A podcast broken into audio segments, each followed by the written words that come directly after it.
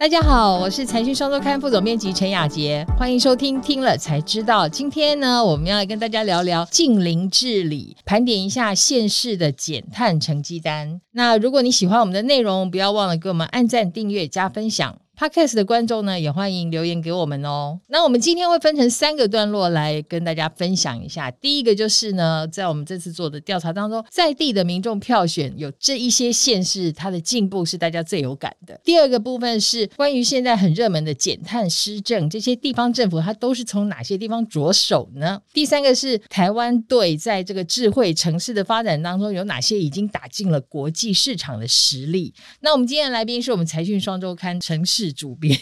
孙荣平，荣平你好，各位观众大家好，我是荣平。我觉得每年看到那些成绩单，发现哦，原来这个我好久没去的这个地方，现在已经这么的不一样。我们现在就是第一个阶段，我们就是要来谈，其实在地的民众一定比较知道自己在地的变化啦。按理来说，所以呢，在我们这一次那个财讯双周刊的全台湾县市的调查里头，有几个就是进步明显有感的地方，荣平可以帮我们说一下，第一名、第二名这样。我先。解释一下我们这个智慧城市啊，就是说，其实我们今年是第八年对全台二十二县市做这个智慧城市的大调查。当然，这八年来，我们就真的发现，刚刚雅姐有讲的，就是进步非常多。我们觉得说，每一年我们都会设定不同的主题啦，像去年就是疫后，那今年呢，我们其实是因为就是近邻减碳这个议题非常热，那我们也想知道说各个县市他们在近邻减碳这块做的怎么样，所以我们今年是用这个主题去问全国二十二个县市。但是我们问县市之外，我们也问民众，那民众呢？我们其实分两块，一个是你自己居住的城市，你对你自己居住城市的首长，你觉得他的表现怎么样？你给他打分数。那另外一块呢，就是说我们一个人有可以排名三个城市，比如说我住台北，但是我觉得哎，高雄做的不错。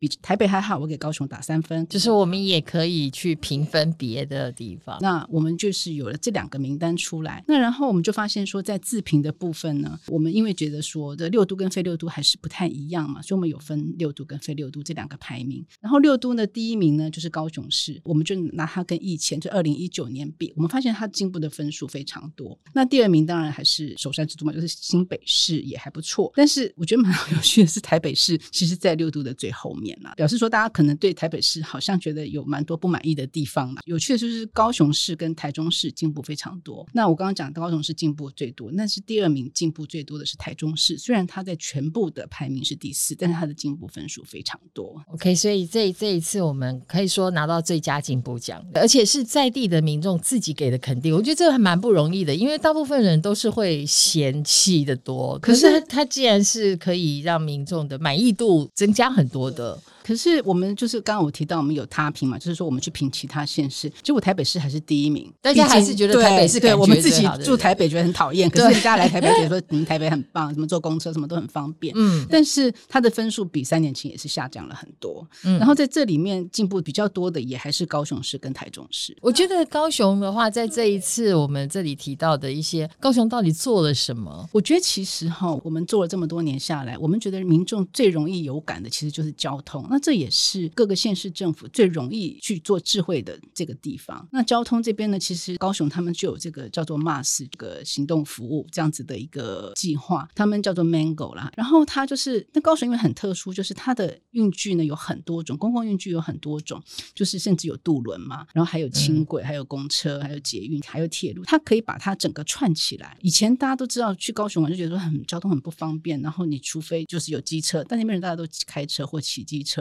但是会造成污染，然后对观光客也很不方便，所以他们就推了这个 Mango 这个计划，然后呢也非常的成功。其实现在听说，就是每个月的使用量大概有二十万人次，每年可以减少三万吨的空污。然后还有啊，就是日本的小田急，还有像那个 ANA，就是航空公司，他们也来跟高雄市签了这个备忘录。那是因为疫情的关系，所以现在。台湾人还没有办法去日本，但是我们可以期待，因为他们其实已经签了 M O U，正在如火如荼的进行中。台湾这些努力已经被甚至被国外看到。那再加上说，因为高雄市的市长是陈其迈嘛，他上任以后就把以前在台北市副市长做智慧城市的林清荣，他找去高雄当副市长。那林清荣呢，他到高雄也是非常用力的在推智慧城市，我觉得这个关系也非常大。那只是说，当然林清荣副市长在台北有成功。的经验，但他也是说，其实每个城市有它不同的条件或者是需求，所以他到高雄不是说就是完全复制台北的经验，他是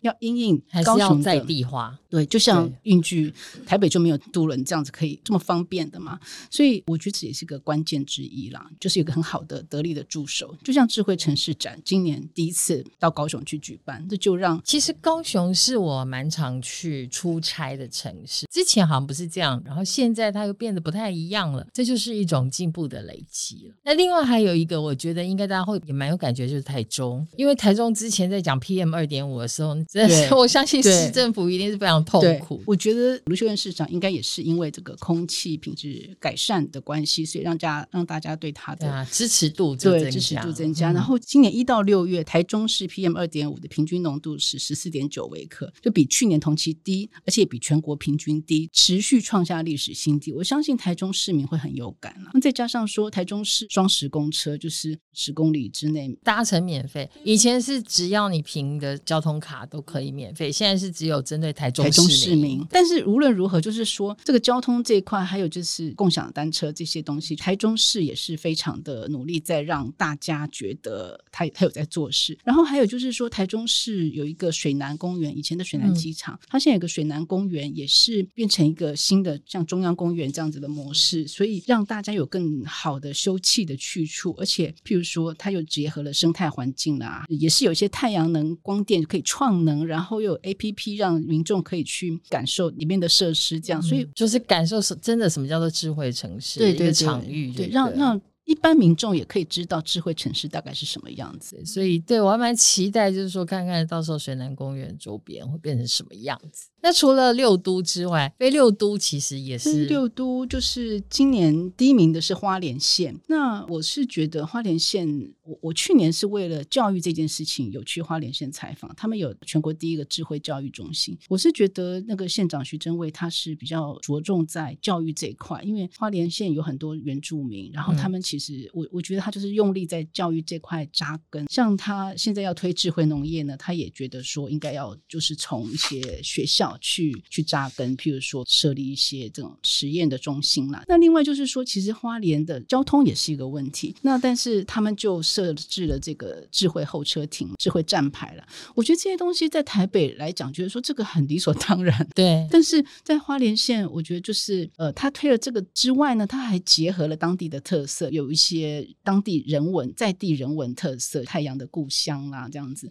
加入了这个文创的理念在里面，所以也是受到国际的一些重视。所以我觉得就是，就像我刚刚提到，教育跟交通其实是最容易让大家打动人心的，所以我嗯觉得可能是这样。所以花莲县民是最有感的。那如果说是以进步来讲呢，其实嘉义县跟嘉义市的进步也非常多。那嘉义市呢，它去年和国光客运还有成运汽车合作，把全市的公车全部都淘汰，换成电动公车，所以它电动巴士的普及率达到百分之百。好，然后呢，嘉义县呢，是因为他要转成农工大县，那个县长翁当然非常努力，然后还成立了亚洲无人机 AI 创新应用研发中心。哦，对，现在也有好多就是大型的业者到那里去设厂。所以我觉得就是让嘉义县民有感觉到他们是很骄傲的，嗯所以我觉得这个都对他们的这个分数是有帮助的。好，那我们现在要来讲一下第二个部分。在这里提醒大家，财讯周年庆只剩下不到两个礼拜就要结束喽。如果你还没有用全年最优惠的价格订阅财讯双周刊，记得赶快从置顶留言的链接去购买哦。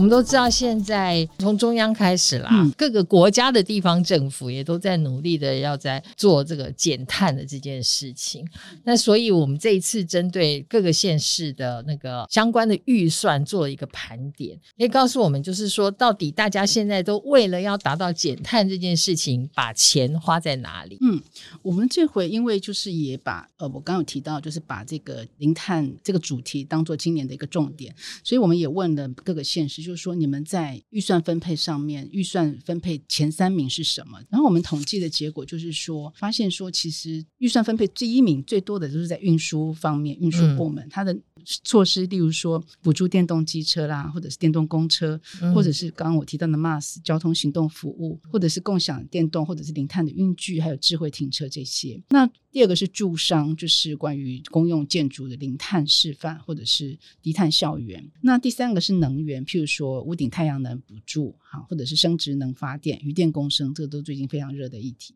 第四个就是循环经济，包括水资源回收啦，或者是废弃物处理中心的效能啦。那第五个是产业，譬如说农业的碳盘查啦，或者是工业锅炉的改善。那最后一个就是其他部门，譬如说像智慧 LED 路灯要改变啊，这样子。我们发现就是预算最多，其实都是在这些部门。那当然最多的还是运输部门。对对，因为这个是大家每天都一定会用得到的。对，但是我发现就是说，就是所谓的低碳运输，其实它项目分成很多种类，对不对？包括说你让让电动车在我这里更好使用那，就是要加强充电桩的设置，然后或者是说，让我不是开车的人，但是我要怎么样让我使用的大众运输工具是更低碳的？那就是会用可能是透过共享运具，或者是说把呃大众运输工具本身也电动化这样的方式嘛。基本上大家都不拖这一些，但是我是要说，身为台北市民，我感觉真的是不大。但是看到其他县市做的，你就会觉得哇，人家好像速度很快呢。例如像你刚才。提到说嘉义 市它的电动巴士的普及率已经是百分之百了，不过当然我们知道它总数也比较少，对对，它总共也才四十六辆。就是我们刚刚有提到六都跟非六都，然后它每他要做的事情不一样，他的条件不一样，他要做的事情也不一样。那其实说实在的，飞六度它有很大的改善空间了。那但是，譬如说像台南市，他们就改善这个停车。譬如说，你真的你为了找停车位，大家又很喜欢去台南去吃好吃的，对，放假去台南，对。然后你又觉得说你要自己开车才比较方便嘛？可是你其实，在找停车位的时候，其实那就是一种，就是一种非常不环保的行为。所以他们就是提升了这个台南市。其实，真的对都会区的人来讲，解决停车位的问题是一个很重。要的关键，我都常常在讲啊。现在离婚率那么高，跟停车和塞车 这两件事情一定有关系，因为找车位很容易吵架，所以可以改善停车这件事情，我觉得是一大德政。对，所以大家都有有在积极做这些事情啦。对。再来就是说，所谓的产业跟驻商部门的节能减碳的这件事情啊，我觉得这个是呃，可能一般民众不一定会有感觉。但是像我们刚才讲到，就是说台中的 PM 二点五之所以可以降到一个历史新低的标准，和他们当中做了很多你不知道的事情有关。对，像他们针对制造业，那个时候我还记得他们要求要把锅炉从重油换成天然气啦等等的这些的补贴的时候，我记得那个时候制造业的反弹是挺大的。但其实也就是那一阵的阵痛之后，其实大家是一起共享这个好的空气品质这样子的结果。那再这样说，除了我们自己的要求之外，现在大家都知道我们是贸易大国嘛，那我们其实东西要输出的时候，其实现在欧洲它会要求这个碳税这些事情，所以。我们也必须要转型，所以像云林县，他就有说，他们农产品在外销的时候，所以连农产品都要有减碳，对他们也会说你要这个碳足迹，碳对碳盘查的这个。查核的数据，这些都需要智慧一些措施来来协助，所以就是不是我们自己要改，而是我们被逼着，被国外也逼着要改，不然我们可能就生存不下去，迫在眉睫的问题。所以这些县县市政府他也知道，比如说对他们来讲，说农渔民的生计是大事的，这些地方政府就是每每一个好啊。然后对，还有像一些我之前也不晓得，就是原来连我们的台北市还有新北市都有在公有建筑的部分，他们也开始可以把自己的电售回给台电，然后用这样。来达到节能，然后又节省电费的目的，那这些都是大家比较看不到的。当然，的值得肯定的地方，我们还是要给他们拍拍手。那我们再来谈谈第三个部分。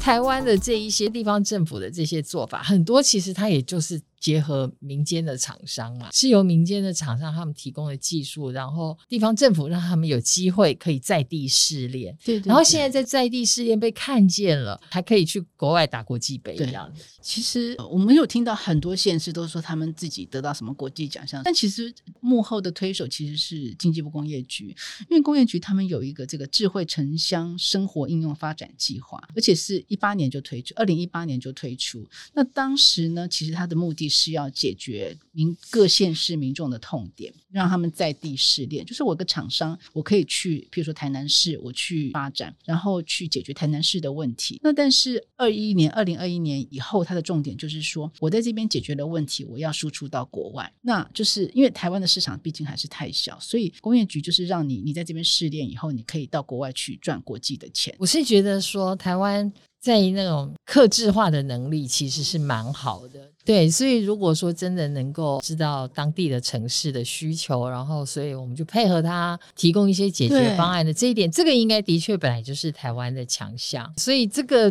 也会变成是台湾的一个产业的新的机会了。是是，那然后譬如说像我们现在在谈这个近零减碳这些事情，那这是全球的趋势嘛？就像有一家公司叫做宽伟宽伟科技，嗯，它就发明了一个叫做水聚宝的一个软体吧，哈，那它就是让你在余温就可以有，它有感测器，你在余温就是五分钟就会回报余温的池水的数据，然后渔民就可以透过手机 APP 就可以接到预警。譬如说，他们曾经有一次就是看到突然降雨，所以余温的水面就快速上升超过三分之一的水位，酸碱值就改变，所以他们就赶快知道这个讯息，就赶快去投那个益生菌改善这个状况。所以不像以前，你可能真的是要就雨下完了，你不知道，你都不知道发生了什么事，对对，然后死光了，对对。然后它这个呃已经输出到呃文莱啦，东南亚是养殖的大本营，所以你可以输出到很多地方。就是说，其实这些都是可以协助大家节能减碳的，所以它的市场是看好的。对，所以这是让我们台湾的，因为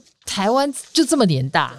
对，但是问题如果说这一些的方案是在国外、国际间也都可以用得上的话，其实是对业者来讲，他们也会更愿意，就是说一起来思考一些可以解决在地民众生活痛点的方式。那就今天就非常谢谢荣平跟我们分享这些。呃，我们节目的最后呢，还是要来念一下几位网友在听了才知道第九十七集 Peter Lynch 回来了，全球最佳基金经理人买什么的留言。那这里面网友 Zuzu 他说 Peter Lynch 宝刀未老，那另外还有一位是都马吴。他说很有趣，不知道我们有没有丹麦 Peter Lynch 套书的连接？那我先说一下，就是这一位就马乌，应该我们的小帮手已经回复你了，那你可以再看一下，就是你的留言的回复。那 Peter Lynch 的确是一个非常传奇性的基金经理人，这也是为什么我们这一次把他的整个操作的心法好好的解读。觉得这个题目对于现在这个混沌的投资市场啊，应该是呃认真的看一下，应该是可以有所收获的。那感谢大家收听今天的节目，也谢谢荣平的分享。YouTube 的观众呢，请帮我们按赞、订阅、加分享。Podcast 的听众呢，别忘了给我们留言，还有五颗星哦。听了才知道，我们下次见，拜拜，拜拜。